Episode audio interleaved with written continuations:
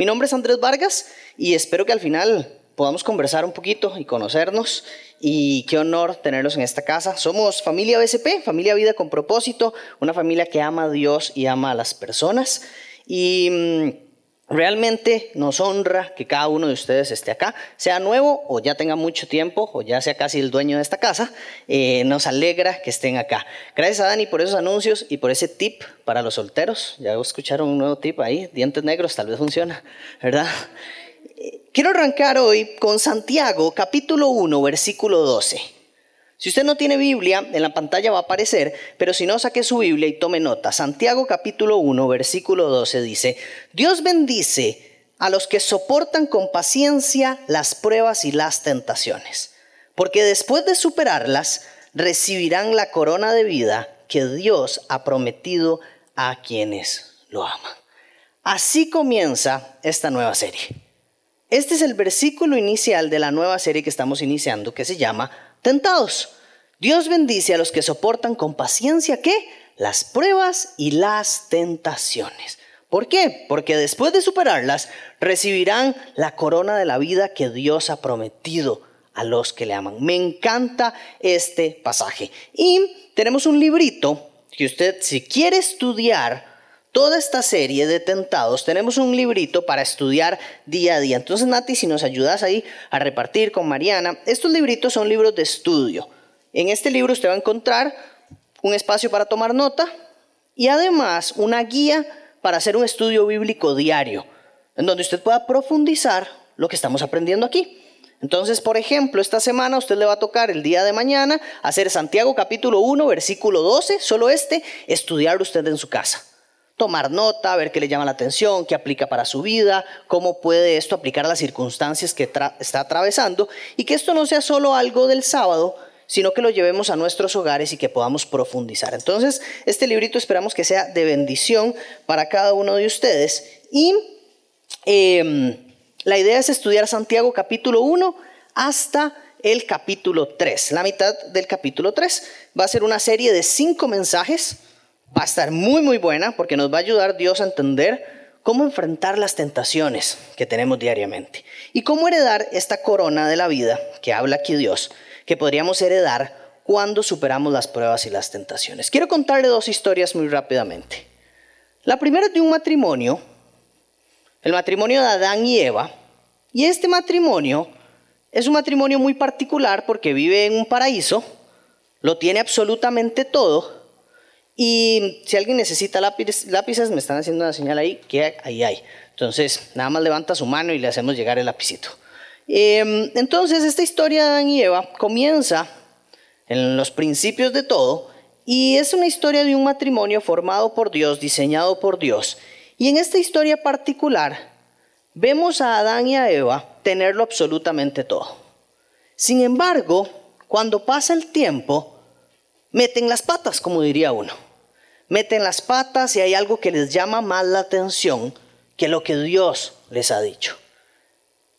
Ellos, el Señor les dice, tienen toda su disposición en esta casa, pero no coman del fruto del árbol del conocimiento del bien y del mal, porque si no morirán.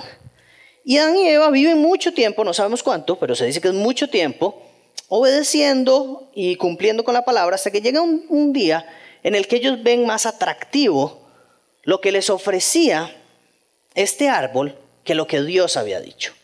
Y tienen una conversación con una serpiente, con Satanás, y les dice que no es cierto, que ellos no morirán si comen del fruto, que pueden comer y que no van a morir.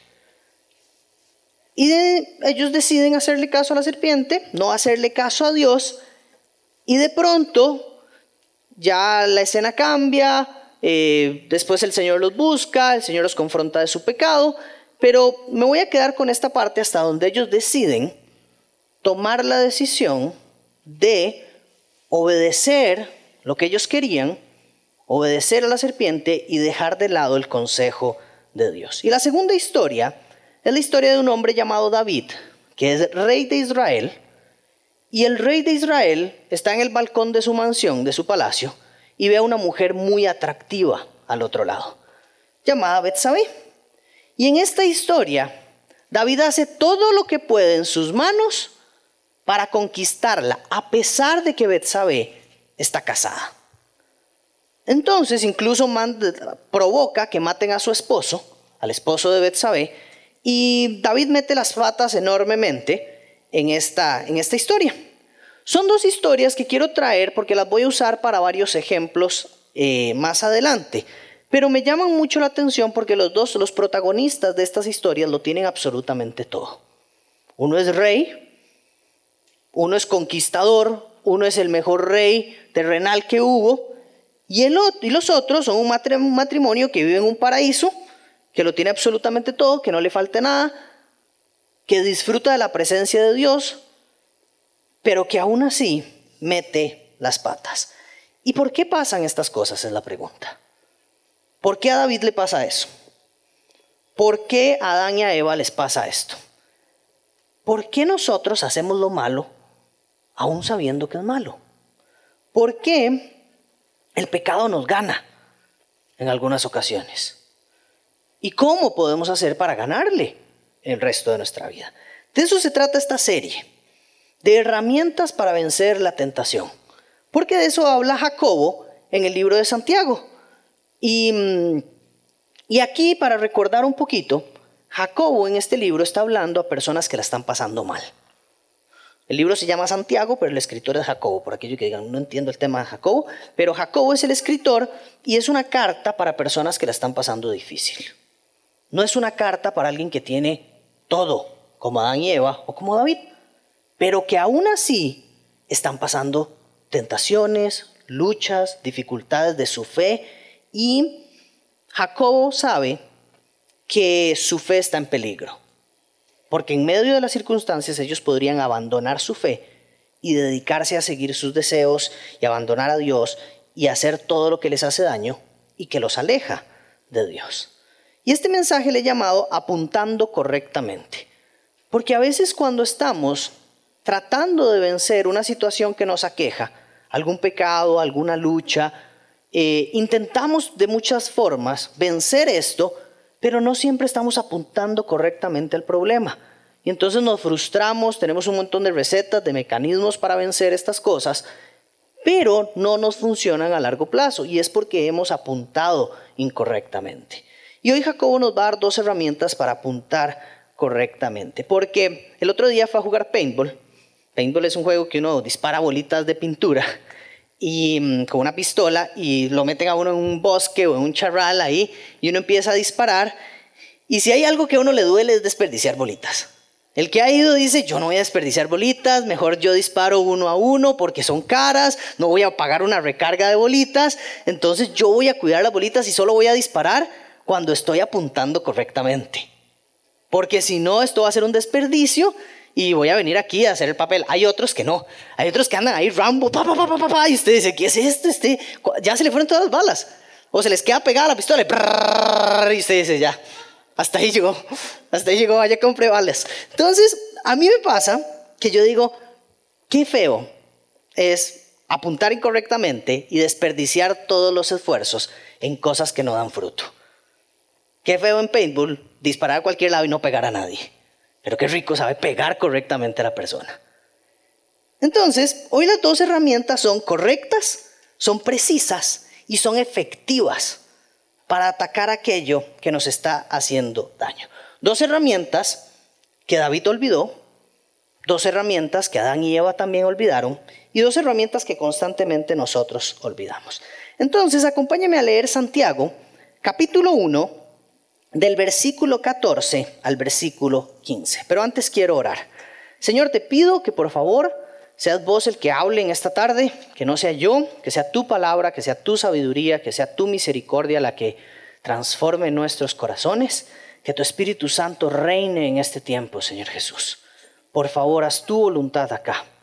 Que tu presencia venga a nuestros corazones y quite nuestros corazones de piedra y ponga corazones suaves de carne, Señor que tu Espíritu Santo toque nuestras vidas y que esto que vamos a aprender hoy se haga real en cada una de las cosas que estamos atravesando, Señor.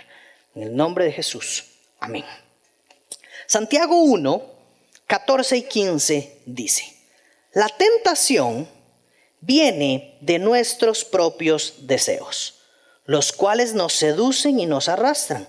De esos deseos nacen los actos pecaminosos y el pecado, cuando se deja crecer, da a luz la muerte. Aquí empieza Jacobo a revelar un misterio chivísima.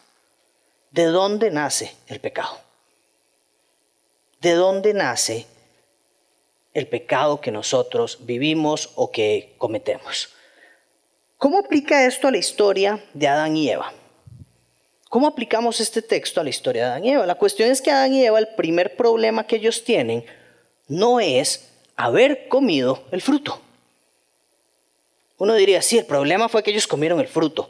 Bueno, entonces cortémosles las manos o quitémosles la boca para que no vuelvan a comer el fruto. Uno podría pensar que esa es la solución. Pero si vamos más atrás, el verdadero problema, según Jacobo, no está o no empieza en el acto pecaminoso. Jacobo dice, está el acto pecaminoso, pero antes de eso hay una seducción a la cual nos vemos arrastradas que empieza por un deseo.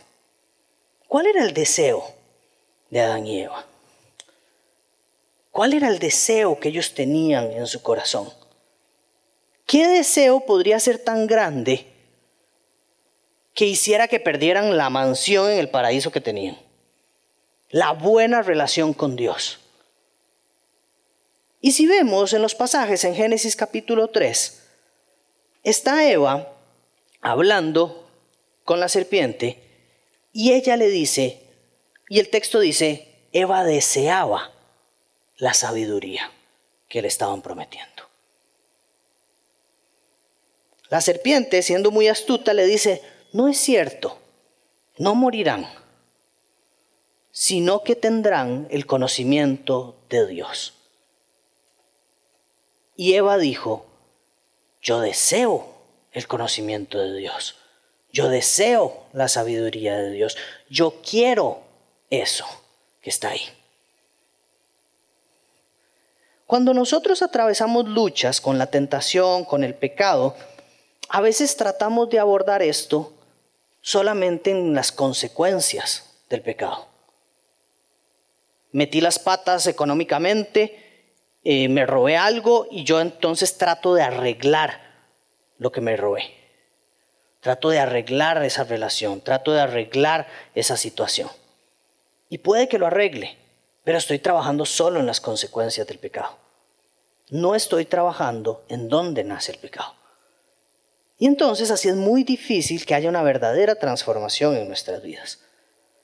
Cuando nosotros, no sé, cualquier pecado con el que estemos luchando, pornografía, adicciones, robos, drogas, mentir, eh, enojo, ira, cualquiera que sea, hay un deseo detrás de eso. Y eso es lo que nos está enseñando Jacob. Que a veces pensamos que el problema más grave es que yo le grito a mis hijos. Es que yo le grito a mis hijos, entonces tengo que trabajar con los gritos. No. ¿Qué hay detrás de eso? ¿Qué es lo que hay detrás de eso? Porque el problema empieza con el deseo que nosotros queremos satisfacer de alguna forma. Ya voy a profundizar más en esto. Pero la clave aquí es que yo tengo que descubrir la raíz del deseo. Y eso es lo que nos está indicando Jacob. Cuando yo caigo en algo, en lo que es recurrente, en lo que una y otra vez caigo, en una lucha de todos los días, en una lucha de todas las semanas, en una lucha de todos los meses, yo tengo que identificar no cuál es el acto pecaminoso, sino cuál es el deseo que hay detrás de eso.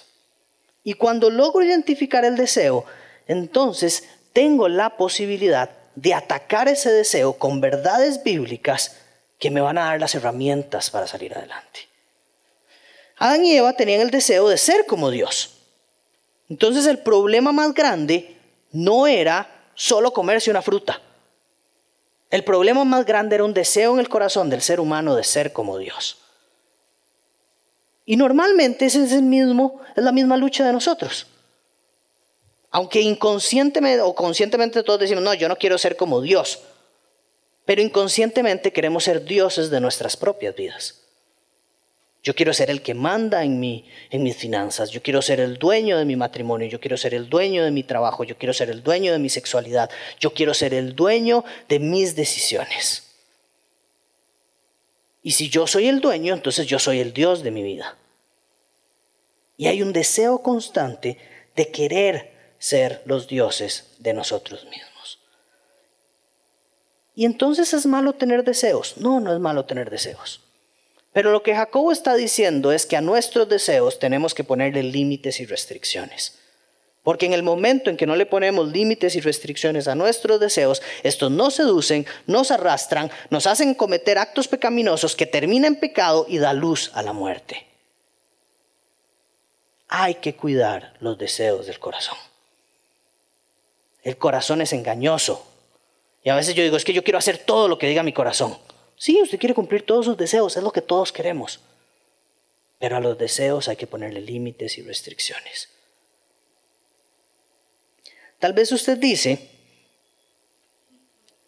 o tal vez a usted le pasa que no ha terminado un proyecto en su trabajo y aparece el jefe. Ya terminó. Y usted dice, sí, ya terminé, ahora se lo mando. Y usted no ha terminado. Y usted miente.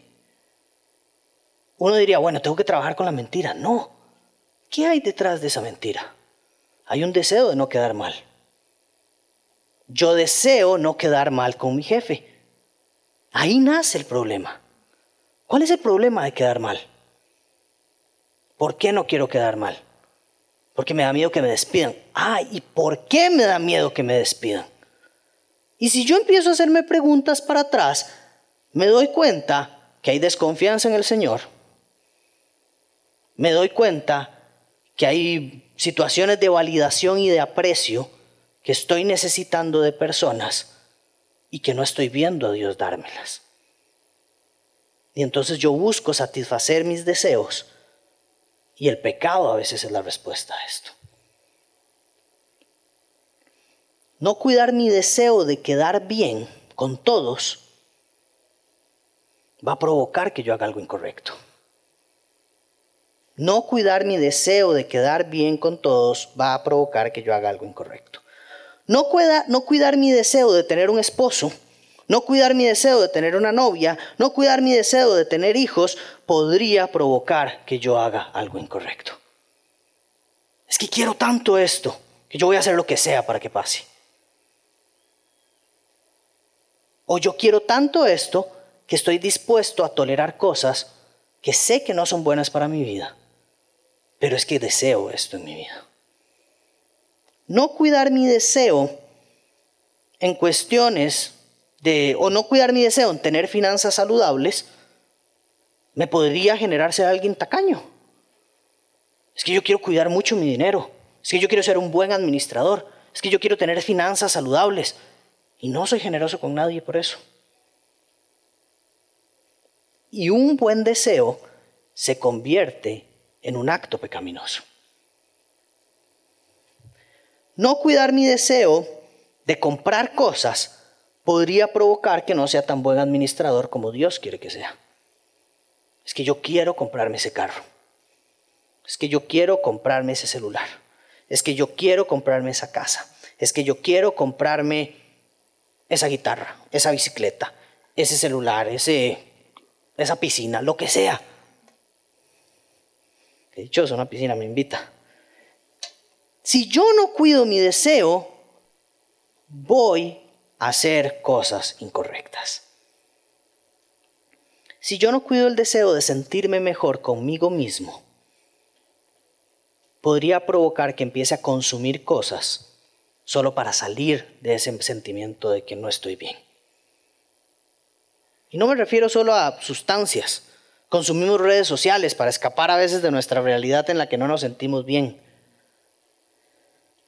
No cuidar nuestros deseos es la primera clave. O cuidar nuestros deseos es la primera clave para vencer el pecado. ¿Cuáles son sus deseos? Deseo ser apreciado, deseo ser amado, deseo ser cuidado, deseo ser abrazado, deseo ser reconocido, deseo ser respetado, deseo ser tomado en cuenta, deseo sentirme que pertenezco a algún lado, todos estos deseos que todos tenemos, cuando no los cuidamos, nos llevan a hacer cosas incorrectas. Entonces, si usted está hoy luchando con un pecado, conozca a su enemigo y apunte correctamente. Apunte correctamente, porque si usted se desespera con su familia por algo que pasa en la casa y usted pega cuatro gritos a todo el mundo, su enemigo no es su familia. ¿Cuáles son sus deseos que lo llevan a hacer eso? Es que yo deseo una mañana donde no haya gritos. Ah, ok. Ese puede ser el deseo. Trabaje en eso. Porque si usted dice voy a trabajar en no gritar, no lo va a resolver. Usted tiene que trabajar en la raíz del problema. Si yo no conozco a mi enemigo, si yo no conozco a mi corazón engañoso, si yo no conozco los deseos que me llevan a pecar, lo único que voy a hacer es poner excusas. Voy a poner excusas para cuidar, para culpar a mi familia. Es que es culpa de mi esposa, es culpa de mis hijos, es culpa de mi trabajo, es culpa de mi jefe, es culpa de mis papás, es culpa de mis amigos, es culpa de la situación financiera que estoy atravesando, es culpa de todos. Y por esa razón yo caigo en pecado. Cuando no cuidamos el deseo que hay en el corazón, culpamos a todo el mundo. Incluso culpamos a Dios es que esto es culpa de Dios. Si Dios ya me hubiera dado un esposo, yo no estaría pasando esto. Si Dios ya me hubiera dado el trabajo en donde gane los 7 millones al mes, yo ya no hubiera pasado por esto.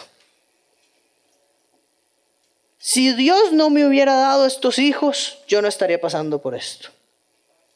Si Dios me hubiera dado la iglesia en Estados Unidos de 15 mil miembros y no la de San Sebastián de 50, yo no pasaría por esto.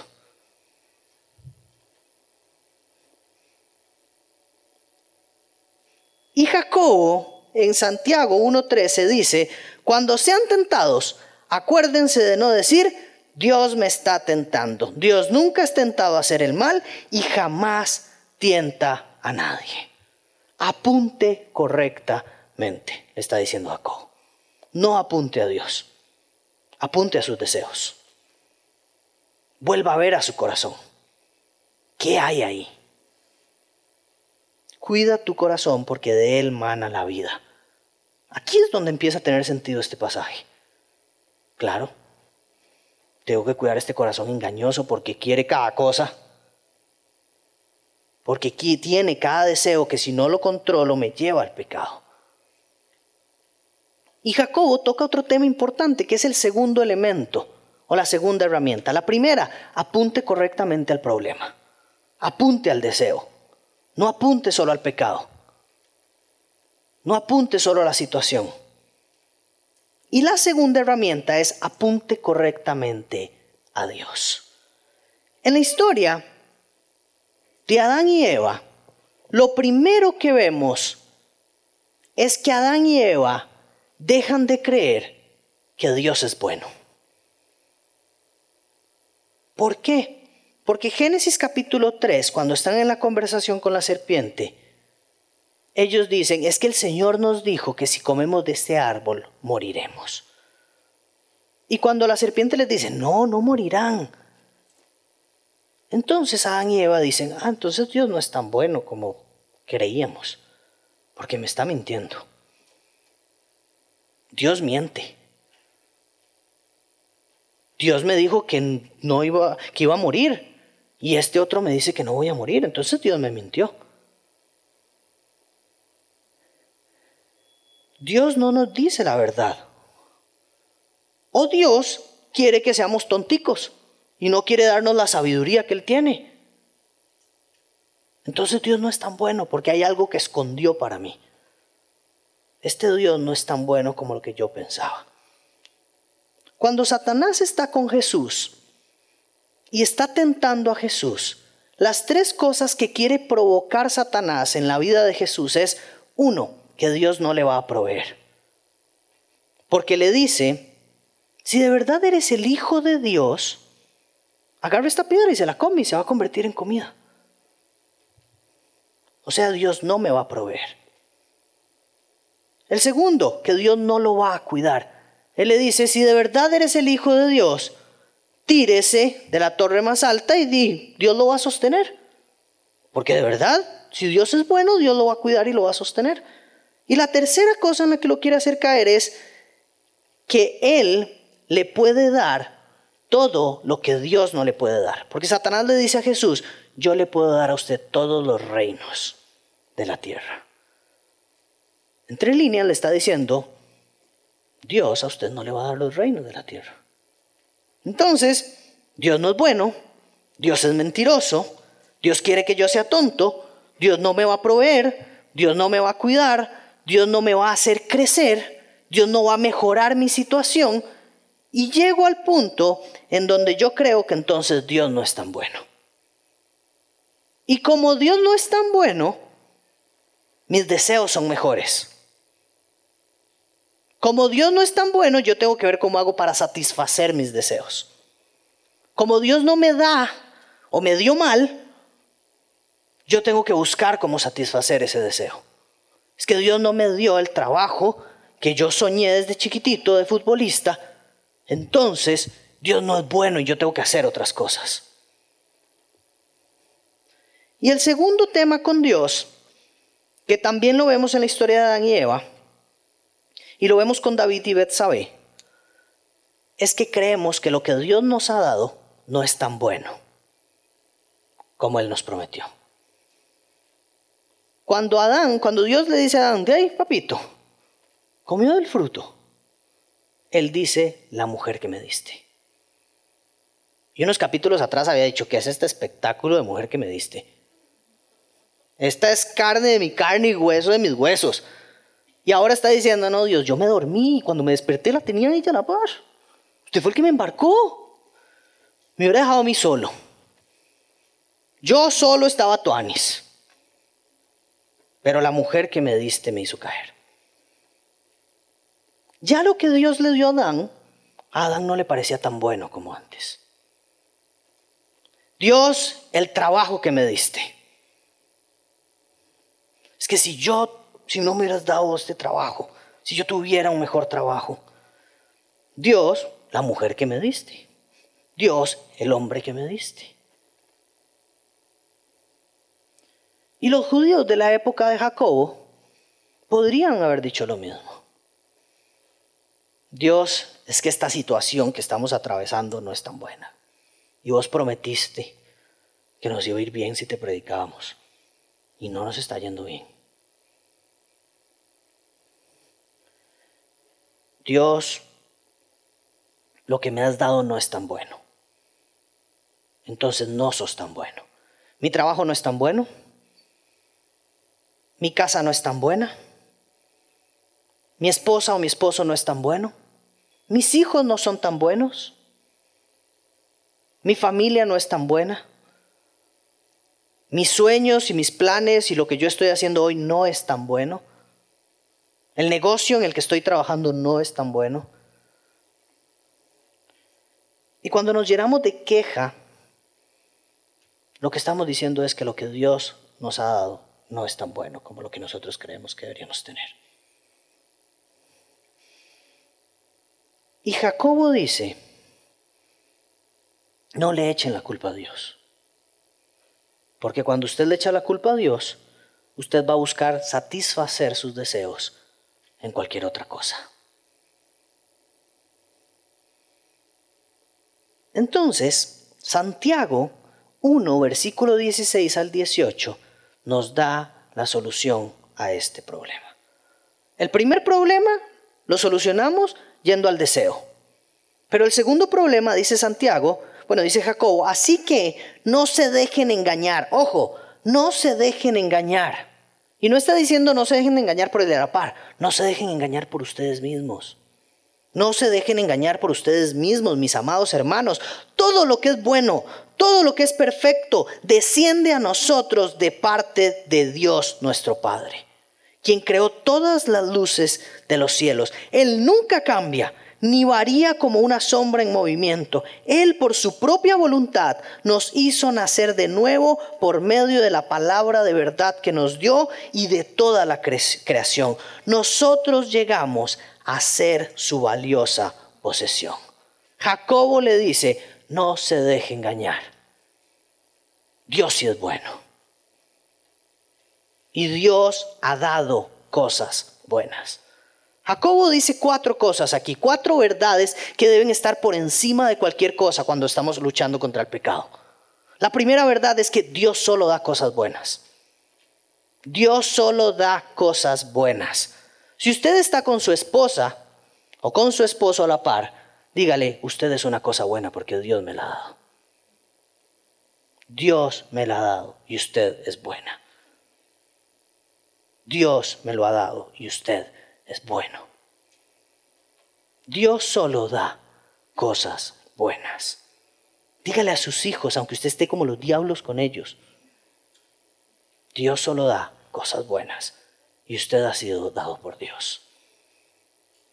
Dígale a su jefe, Dios solo da cosas buenas y usted ha sido dado a mi vida por Dios. Dígale a sus clientes, Dios solo da cosas buenas y aunque los clientes son unos majaderos, Dios me ha dado cosas buenas y ustedes son mis buenos clientes. Dios solo da cosas buenas, es la primera verdad. La segunda verdad, Él no cambia. O sea, no va a dejar de dar cosas buenas. Él no cambia, o sea, no va a decir un punto, ya me cansé de darles cosas buenas. Adán y Eva habían hecho todo lo malo, todo lo que Dios dijo que no tenían que hacer y Él no cambió. Y les dijo, váyanse, pero váyanse bien abrigaditos y bien comidos de aquí. Dios sigue dando cosas buenas a pesar de la maldad de ellos. Dios da cosas buenas y Él no cambia. La tercera cosa que hace Dios es que nos hace nacer de nuevo. Y esto es un chuzo. Nicodemo le dijo a Jesús, ¿cómo es eso de que hay que nacer de nuevo? Y un día uno de mis mejores amigos me dijo, tengo una duda, ¿qué es lo de nacer de nuevo? Porque yo he tenido mucho tiempo en la fe y no entiendo el tema de nacer de nuevo. Y no significa que sea un mal cristiano, ¿no? Hay cosas que a veces son misterios y que cuesta entender cómo uno nace de nuevo. Y Nicodemo racionalmente le decía, yo no me puedo meter otra vez al vientre de mi madre. Y Jesús le dice, no, se trata de nacer en el Espíritu. Se trata de nacer en Cristo Jesús. Se trata de que ahora yo soy un hijo de Dios. Antes era un hijo de hombre y de, de, mujer. Ahora soy un hijo de Dios. He nacido de nuevo en Cristo. No físicamente, pero sí espiritualmente. Él nos hizo nacer de nuevo. ¿Y qué significa esto? Es que a pesar de que mi vida haya sido un desastre, Él es tan bueno que tiene la capacidad de hacerlo nacer de nuevo a usted. Entonces usted puede decir, yo llevo 25 años de que esta vida es una porquería. Dios puede hacerlo nacer de nuevo y que hoy empiece una nueva vida. Es que yo llevo 50 años de no ver nada, nada bueno. Dios tiene la capacidad de, aunque usted tenga 50 años, hacerlo nacer de nuevo y darle la vida que Él quiere darle a usted. Y no hablo de cosas físicas, sino de cosas que llenan el corazón y que satisfacen todos los deseos que hay en nuestro corazón. Si usted ha dicho, yo no dejo de caer en este pecado, Dios nos hace nacer de nuevos para que dejemos de caer. Dios tiene la capacidad de hacernos nacer de nuevo. Y el cuarto punto, que también es súper bonito, es que dice, de toda la creación, nosotros somos su posesión más valiosa. De toda la creación, nosotros somos su posesión más valiosa. Y aquí no se refiere a toda la humanidad. Se refiere a los hijos de Dios. Se refiere a los que han nacido de nuevo. Porque si vemos el texto, aparece después nos ha hecho nacer de nuevo y de toda la creación llegamos ahora a ser su posesión más valiosa. Entonces, como dice Romanos, antes de Cristo éramos enemigos de Dios. Pero ahora que hemos nacido en Cristo, somos su posesión más valiosa. Somos lo más valioso de la creación. Su iglesia es lo más valioso. Sus hijos son lo más valioso. Usted, si usted dice, usted, yo soy un hijo de Dios, usted es la posesión más valiosa. Entonces no puedo decir que esto es culpa de Dios, porque yo soy la posesión más valiosa. Y Dios no va a hacer algo para que yo esté mal. Dios no me va a tentar al mal. Dios no me va a llevar al mal. Dios no es malo y no se ve tentado por el mal. Entonces no va a provocar cosas en mí que me hagan hacer el mal. Nuestro pecado nunca es culpa de Dios. Porque Dios es bueno, porque Él no cambia, porque nos da la posibilidad de nacer de nuevo y dejar el pecado y porque somos su posesión más valiosa. De forma práctica, ¿cómo se vive esto cuando estoy luchando con el pecado? ¿Cómo se hace esto de forma práctica? Anote esta parte. Son preguntas básicas. ¿Por qué pequé? ¿Por qué caí en esto? ¿Por qué hice lo malo? ¿Por qué Adán y Eva comieron del fruto? Bueno, porque me engañaron. ¿Ok? ¿Y cómo me engañaron? Me dijeron que Dios me mentía. ¿Y por qué creí que Dios me mentía? ¿Qué había en mi corazón que yo estaba creyendo que Dios me mentía? ¿O qué no había más bien? Dejé de creer que Dios daba cosas buenas, entonces me creí la mentira. Dejé de creer que lo que me había dado era bueno, entonces me creí esa mentira. ¿Por qué mentí en mi trabajo? ¿Por qué le mentí a mi esposa? Porque me daba miedo que se enojara conmigo. ¿Y por qué te daba miedo eso? ¿Cuál era el problema detrás de ese miedo? Sí, porque podría perder mi trabajo, podría perder mi matrimonio o porque van a pensar que no soy tan buen hijo, tan buen esposo, tan buen amigo, tan buen colaborador de la empresa. Y yo quiero decirle algo, es que cuando llegamos a la raíz del problema, nos damos cuenta que Dios ya ha hecho lo suficiente para satisfacer ese deseo. Ya Él dijo, usted es un buen hijo. Usted es un hijo en el que yo me complazco.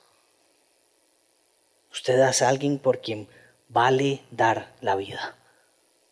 Y la vida del Dios Todopoderoso fue dada por usted. Es que no van a pensar que soy tan bueno. Dios piensa que soy demasiado bueno y eso es suficiente. Es que no piensan, es que van a pensar que soy un mal hijo. Dios piensa que yo soy un buen hijo y eso es suficiente. Dios satisface el deseo porque Él es bueno y ha hecho todo para satisfacer lo que yo quiero. Ha hecho todo para satisfacer las necesidades que hay en mi corazón. El miércoles me pasó una situación muy particular y es que yo estoy peleado con tener que ir a la oficina. Llevo año y medio trabajando desde la casa y estoy peleado con tener que ir a la oficina. Y la cuestión es que esta semana me dijeron, tiene que ir a la oficina miércoles y jueves. Y yo, ay Señor. Pero el miércoles fue de sorpresa. Y para los que me saben, para los que me conocen, saben que soy cuadrado. Y los cambios de planes me desequilibran totalmente. No se ría, Sharon. Eh, entonces el miércoles estoy a las ocho y media trabajando desde mi casa y me dicen, ¿pueden decirle a Andrés que venga? Lo necesitamos. Y yo, no. Estaba enojadísimo, pero enojadísimo, enojadísimo, enojadísimo. Furioso. Yo creo que esa etapa solo la han visto mis papás y mi esposa. O tal vez alguien jugando bola conmigo en algún momento. Pero estaba furioso furioso, en serio. Me fui de un colerón, me monté al carro, me fui de un colerón y le mandé un audio a un amigo escupiendo todo el fuego que había en mí, para no escupirlo en mi trabajo. Y mm, fue muy particular, porque a veces uno escupe el fuego y uno dice, claro, necesito este compa que encienda más este fuego. Pero los buenos compas normalmente no hacen eso. Los buenos compas lo ubican a uno en la realidad. Y mm, yo en medio de la queja le decía, es que no quiero ir a la oficina porque tengo que sacar el carro, tengo que gastar gasolina, tengo que ponerme un uniforme que no soporto, tengo que ponerme faja y vestirme como muñeco de queque, tengo que llevar almuerzo o comprar comida afuera, tengo que ponerme mascarilla y andar con la mascarilla todo el día en la oficina, tengo que mover mis planes de la iglesia porque ya tenía un plan estructurado. Y esta persona a la que le mandé el audio me dice, Dios es bueno y le ha dado un carro para llegar a su oficina. Le ha dado la gasolina para llegar a su oficina. Le ha dado la plata para ponerse una mascarilla. Le ha dado un trabajo. Le ha dado la posibilidad de ir hasta la oficina. Le ha dado una esposa que lo espera después de la oficina. Y le ha dado una iglesia en la cual servir después de su trabajo. Y dije, ay, qué pereza con usted. ¿Para qué le mando nada? Yo quería que usted estuviera aquí quemando llantas conmigo. Cuando olvidamos que Dios es bueno, nos dejamos llevar por nuestros deseos. Cuando olvidamos que Dios es bueno, que Él es bondadoso, como cantábamos ahora, y si la banda puede pasar, nos damos cuenta de que nuestros deseos todavía no están alineados a lo que Dios quiere. De que nuestros deseos necesitan ser trabajados. Deuteronomio capítulo 6, versículo 10 y versículo 15, y termino con esto. Dice así. Y este es Dios hablando con Moisés. Y le dice, el Señor tu Dios pronto te establecerá en la tierra que juró darte. Cuando Dios hizo un pacto con sus antepasados, Abraham, Isaac y Jacob. Es una tierra con ciudades grandes y prósperas que tú no edificaste. Ojo, escuche eso de nuevo. Es una tierra grande. El Señor está diciendo, te voy a dar esto. Ojo lo que le voy a dar, le está diciendo el Señor. Y le está diciendo, esta ciudad es grande, es próspera y tú no la edificaste. Encontrarás las cosas muy bien abastecidas, con bienes que tú no produjiste. Sacarás agua de cisternas que qué? Que no cavaste. Y comerás de viñedos y olivares que no plantaste. Cuando hayas comido en esta tierra hasta saciarte, ojo, ten cuidado de no olvidarte del Señor, quien te rescató de la esclavitud de Egipto. Teme al Señor tu Dios y sírvele a Él. Cuando hagas un juramento, hazlo solo en su nombre. No rindas culto a ninguno de los dioses de las naciones vecinas, porque el Señor tu Dios, quien vive en medio de ti, es celoso. Se encenderá su enojo contra ti y te borrará de la faz de la tierra. Ten cuidado de no olvidarte del Señor. Y quiero nada más repasar esta parte. Sacarás agua de cisternas que no cavaste. Encontrarás cosas muy bien abastecidas y no las produjiste. Comerás de viñedos y olivares que no plantaste y prosperarás en ciudades grandes que tú no edificaste. Su familia, su trabajo, su ministerio, su pasión, lo que a usted le gusta hacer, fue edificado por Dios. Y ha llegado a ser tan grande como es ahora porque Dios lo ha permitido que sea así. Tú no edificaste, tú no produjiste, tú no cavaste, tú no plantaste y tú no moriste en la cruz. Pero la bondad de Dios es gigante, sobrenatural y es suficiente para satisfacer toda necesidad que hay en nuestro corazón.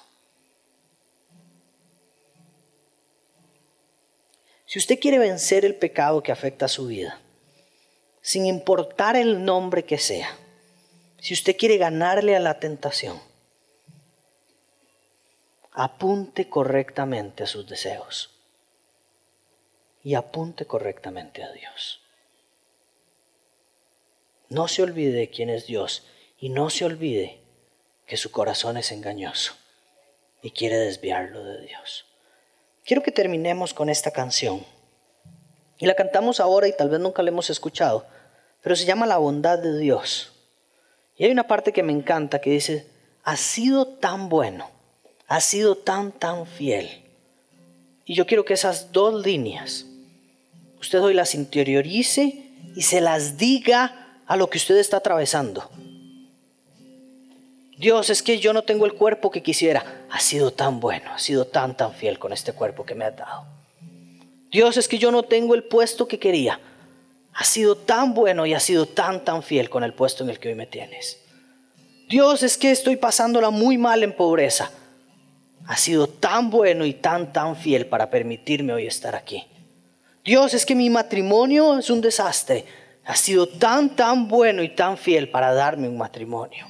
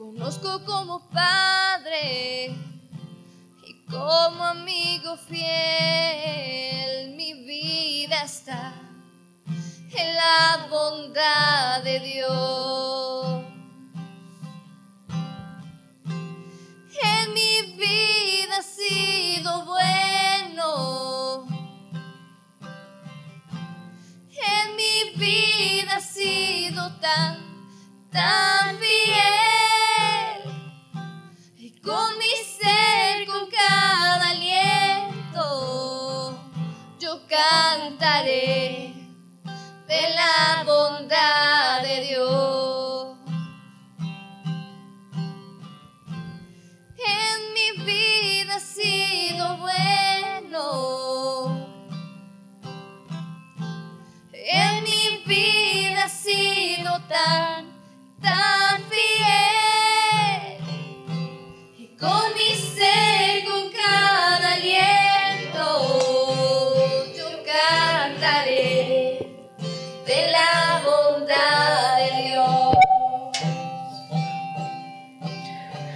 Papá, gracias. Gracias por tu bondad, Señor. Gracias por mi esposa. Gracias por mis hijos, gracias por mi familia, gracias por mi iglesia, gracias por mi casa, gracias por mi carro, gracias por todo lo que tengo, Señor. Gracias por el trabajo. Gracias por mi salud, gracias por mis piernas, por mis brazos, por, por todo, Señor. Gracias porque has sido bueno conmigo. Gracias porque desde el principio has provisto. Gracias porque nunca me has dejado. Gracias por por venir a la tierra, Señor, y morir y ser vos el que se dio a sí mismo. Y fuiste tan bueno para que no fuera yo el que estuviera ahí. Para que ese castigo no fuera mío.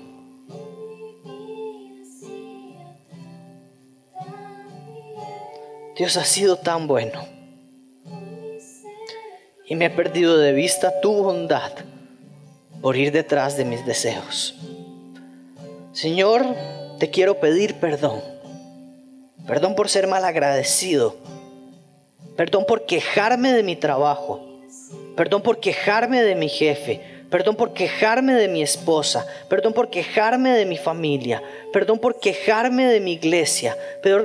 Perdón por quejarme de los voluntarios, de mi equipo de trabajo. Perdón por quejarme del día de hoy.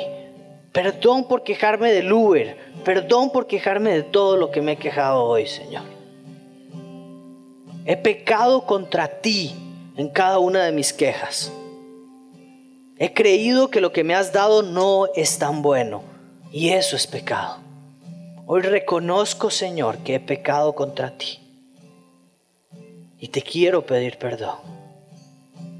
Perdona mi vida, perdona mi corazón, perdona mi boca, perdona mis pensamientos, perdona mis acciones, perdona mis deseos, Señor.